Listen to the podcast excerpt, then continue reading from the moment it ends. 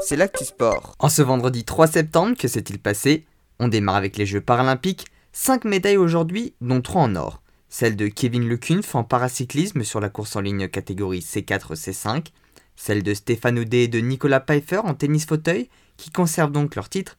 Et celle de Fabien Lamiro et de Stéphane Moliens en paratennis de table classe 2, qui eux aussi conservent leur titre.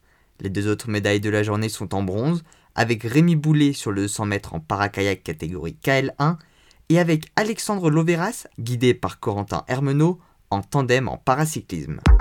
En football, contrairement à leur homologue senior, l'équipe de France Espoir a bien entamé sa qualification pour l'Euro 2023 en battant la Macédoine du Nord 3-0. En volley, l'équipe de France masculine a joué son premier match de l'Euro contre la Slovaquie. Les tout nouveaux champions olympiques se sont imposés 3-7 à 0.